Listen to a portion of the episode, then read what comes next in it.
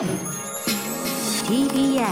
Podcast TBS ラジオミートアップ笹川ゆりと岩瀬大輔がお送りしています。今週と来週の2週にわたり北海道ニセコから新しいライフスタイルを発信されているご夫婦をご紹介していきます。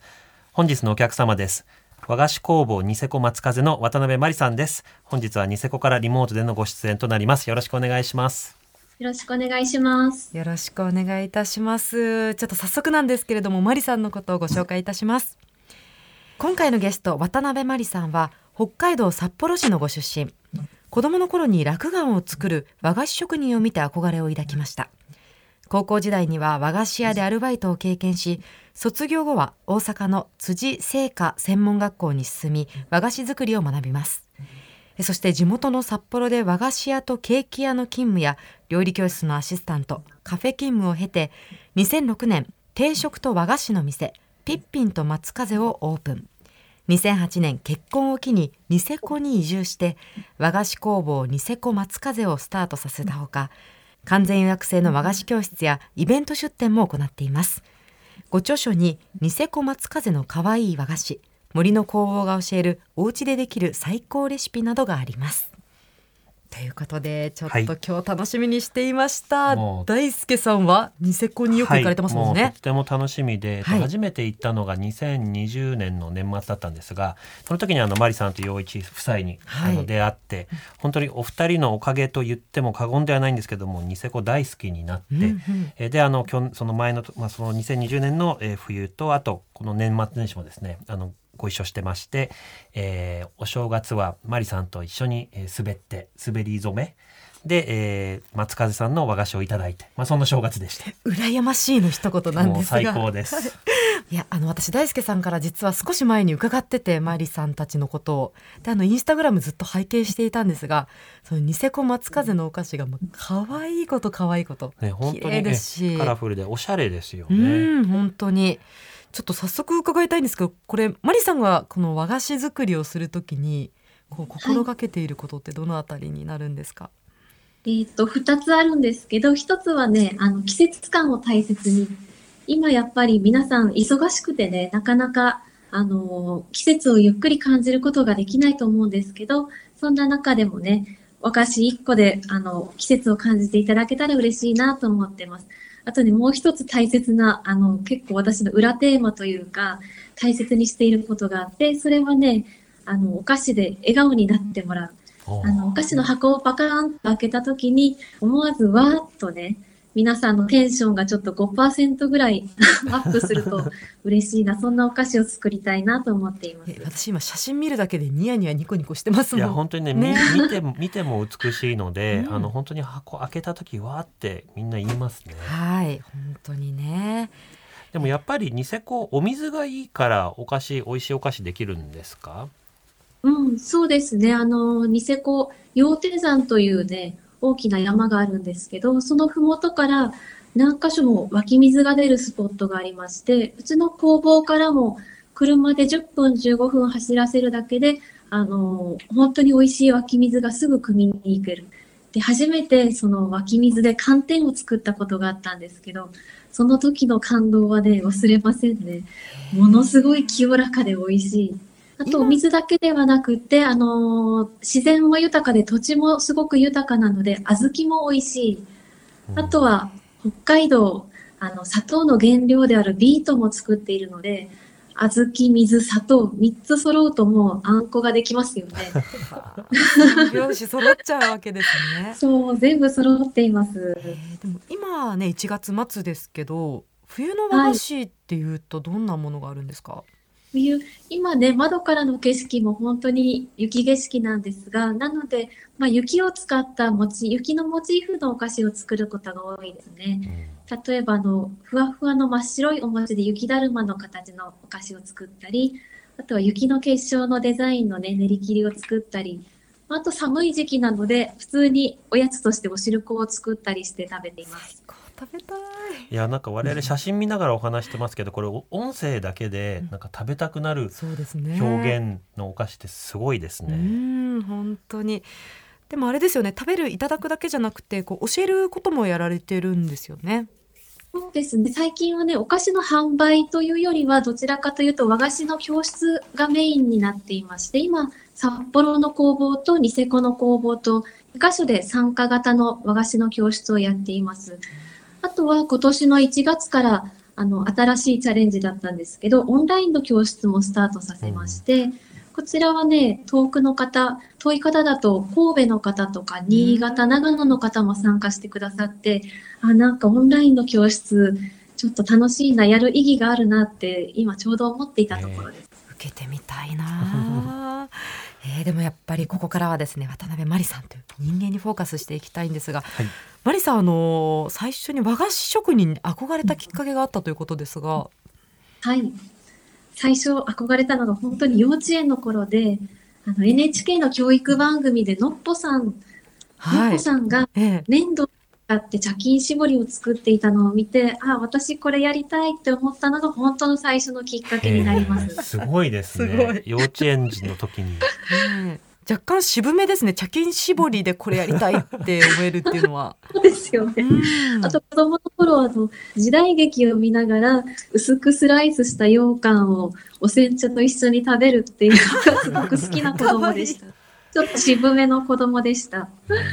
えーでもマリさんこれ僕初めて知ったんですけどご実家ラーメン屋さんでご両親共働きだったんですか？そうなんです。実家がね、あの、ラーメン屋さん、札幌ラーメンのお店を経営していて、それで、まあ、両親忙しいので、兄弟だけでよくクレープ焼いたり、おやつを作って食べたりっていうことはしていました、ね。えもしかしたらラーメン屋さん継ぐかもって思ったことは特にないんですか？うーん、それはなかったですね。なんですへでもあの洋菓子とか、ね、ケーキってご自宅で焼いたりしますけど普通は和菓子は自分たちで作るってあんまりないですよね。練り切りなかなかお家じゃ作らないですよね。うんうんうんうん、そうですよね。私もね、まあ、小さい頃は見よう見まねで、あと本を見たりして、洋菓子とかクッキーは作っていたけれど、和菓子は作ったことがなくって、それで高校時代に学校の通学路に人気の和菓子店があったんですが、うんそこでね、あの、飛び込みで、私和菓子を作りたいんですけど、アルバイトさせてくださいってお願いしに行って、で、それがきっかけで、そこでね、夏休みとか冬休みはね、アルバイトさせてもらっていました。へえじゃあもう幼稚園の時から変わらぬ将来は和菓子職人になるんだっていうこう夢というかそうで目標だったんですか？すね。もう高校生の頃には確実にもう自分は和菓子を作ろうってもう決めていました。そのあの和菓子の魅力ってなんか茶巾絞りとかってまあ綺麗だなとは思いますけどその当初憧れたその、なんていうの一番の魅力ってどのあたりにあったんですか？えっとね、あの、職人さんが黙々と部屋でね、作業し続けてる感じ。私その感じがすごく好きで、あの、そう、元気で外で遊ぶっていうよりは何かものを作ることがやりたかったんですよね。そこが和菓子とピタッとはまったんだと思います。色味とか美味しい甘いじゃないんですねその立ち姿というか背中に憧れて。子供の頃から。うん。すごい。だからあの小学校の卒業文集とかで将来の夢とか書いたりするじゃないですか、ああいうのがあったらマリさんは迷わず私は和菓子職人って書いてたんですか、そうですね。なんかでもケーキ屋になりたいって女の子書いたりするけど。大体書きますよね。ガチですねこれ。はい本物ですね。えーそれででもあの有言実行でその高校卒業なさった後、えー大阪の辻製菓専門学校に進まれたんですよね、はい。あの、大阪、東京にもね、学校だったので皆さん東京に進学する選択肢が多かったんですけど、よりね、和菓子のことを深く学べる学校がたまたま大阪の辻製菓専門学校だったので、もう迷わず、あの、大阪まで行きました。うん。なるほど。行動力だ。えそれから20代あのいろんなお仕事されて和菓子職人にを目指して修行されたと思うんですが、え卒業後はどういう歩みだったんですか？まずね、専門学校を卒業した後は、あの、高校時代バイトをしていた和菓子店でそのまま働かせてもらっていましたこれは。札幌ですか？そうです、札札幌のお店でて。はいはい。で、そこでね、本当に和菓子の基礎を教えていただいたので、今思えばもう感謝しかないんですが、当時、19歳、20歳の女の子には、あまりにも地味すぎたんです。仕事が。それでちょっと、その頃本当に悩んでしまって、どうしようって思っていた時に、いつもね、通勤の途中でキラキラ輝く楽しそうな若い子が働いてるケーキ屋さんがあって、あちょっとここでバイトさせてもらおうと思って、たまたまね、和菓子店は朝早くて、夜早めに仕事が終わるので、仕事終わってからね、そのケーキ屋さんでね、ちょっとアルバイトさせてもらっていました。でも幼稚園の頃からの夢をようやく実現したのにうんすぐ地味とか思ったんですね。そうなんですよね。あの、こんなにやりたかった仕事に就けたのにもかかわらず、本当に、やっぱり職人仕事はもう、毎日ひたすら黙って黙々とこコツコツと仕事をするので、ちょっとね、なんか友達が楽しそうで華やかに見えて、そんなのが羨ましくも思ったりしたのかもしれません。でもそれで早朝から夕方まで働いてまた楽しそうだからという理由でそこからケーキ屋さんで働くって本当にマリさん柔らかい感じなのにすごくバイタリティありますよね。でもね、そのケーキ屋さんでね、まあ、和菓子と洋菓子と夢は違えど、目標は違えど、なんか同じお菓子を作る仲間ができてね、そこですごくね、あの、体は多分疲れたかもしれないけど、すごく元気をになりましたね。でもまたこの和菓子の道に戻っていくわけですよね。えっと料理教室のアシスタントもされたんですか？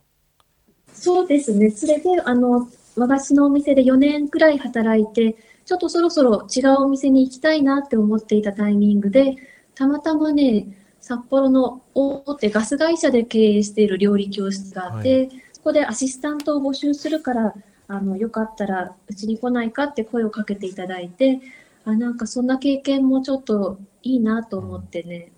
あの、そこで働かせていただくことになりました。なるほどなるほど。でその後はどういう歩みになるんですか？その後は、料理教室だとやっぱりあのアシスタントなので準備計量とかね準備の仕事が多かったので、自分でなかなかね作るっていう時間が少なくってで私やっぱり作りたいんだ自分がお菓子を作りたいんだっていうことに改めて思ってそれでねまたそのタイミングでちょうど今カフェでケーキを作る人を募集してるけどケーキ作っていない？って声をかけていただいてそれであのカフェでケーキ作りを始めたんですね。でもね、そのケーキ屋さんで、カフェで、あの、あんみつを出させてもらったり、あとは、個人活動で友達に和菓子を作ったり、和菓子を教えたりっていうことを、この頃からね、うんちょっと、小さくスタートをしていました。でもそれで、えっと、その後にピッピンと松風いわゆるマリさんの初めての自分で手掛けられる、え授業を始められたということですか？はい。で、カフェ勤務をしてる頃に、ちょうど友人が、あの、定食のお店をオープンさせるけど、一緒に和菓子も一緒に出さないかっていうことで声をかけていただいて、それでね、ちょっと変わった形態なんですけど、定食と和菓子のお店というのをオープンさせたのが2006年ですね。ちょうど26歳の時だったんです。えーでこのお店が雑誌に掲載されるほど評判になったんですか？そうですね、ケータリングの仕事もしていて、ちょっと話題になったお店だったんですね。でも今かなりアグレッシブな20代過ごされたんだなという感じがしたんですが当時のその20代に抱いていた将来像とか夢とかって覚えていらっしゃいますか？えっとね、専門学校を卒業し、19歳、20歳頃に、私は30歳までに絶対にレシピの本を出すんだっていう一つ大きな目標を立てていました。はい。でそんなマリさんに、えーターニングポイントとなった出来事があるということですが。はい。えっ、と、スキーヤーで写真家の夫の渡辺陽一と結婚したことですね。そしてニセコに移住をしました。でも最初に出会ってからそのうんご結婚してニセコに引っ越すまではどれぐらいの時間があったんですか、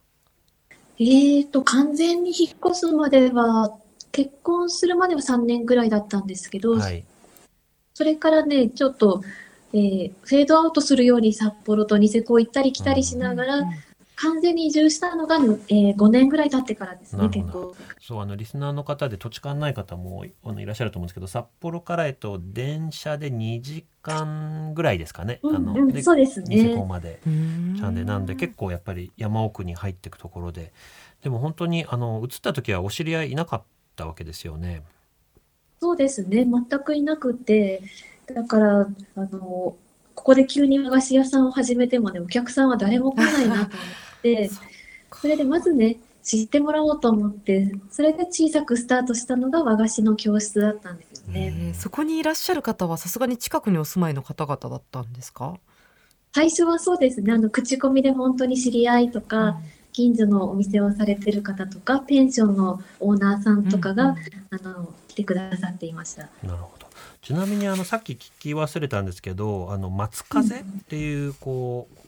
ペンネームというかお名前は定食と和菓子の店の時から使われてるじゃないですか、はい松。風っていうのはあのどういう由来なんですか？これはね、あの、中学生の時に実は考えていたんですへけど、え面白い。実家がラーメン屋さんだったっていう話をしたじゃないですか。はいで松龍っていうラーメン屋さんで、松がついたんですね。うんそれで、あの、何かやるときは松をつけたいなと思って、松風にしました。えーか風はどこから来たんですか？風はね、あの、お茶の世界で、お茶の釜のお湯が沸く音って、松風とか小風って言うんですけどそれがとても素敵だなと思って、つけました。いやーでも先ほどねあの20代の時に30歳までに本を出すっていう明確な目標を掲げたということでしたが本はその後出せたんですよね？はい、出ました。30歳を迎えた時に念願だったレシピの本を出すことができました。それが森の中にある小さな工房の和菓子レシピということで今も大人気ではい、こ売れているということですよね。えちなみにこれどうういう経緯で出版に至ったんですか？れは、えっ、と、本を出したいっていうのはいろんな人におはい話をしていたんだけど、で、夫の知り合いのデザイナーさんが、料理の本とかも作ってるよっていう方がいらっしゃって、じゃあちょっと一回会ってみようかってお話をさせていただいたところから、トントントントンと進んだんですよね。でもね多分レシピ本出したいですって持ち込みたくさんあると思うんですよ、うんうんうんだからその中でやっぱりこのコンセプトがいいんですかね。その和菓子っていうのと森の中にある小さな工房っていうのがユニークなのかなと思いました。今後はなんかマリさんね、まあ、いろいろ目標成し遂げてこられましたけど何か野望というはい。か展望ありますか、今ね、本のお話をしましたけど、本を出して10年経って、それから教室もね、何度も回数を重ねてきて、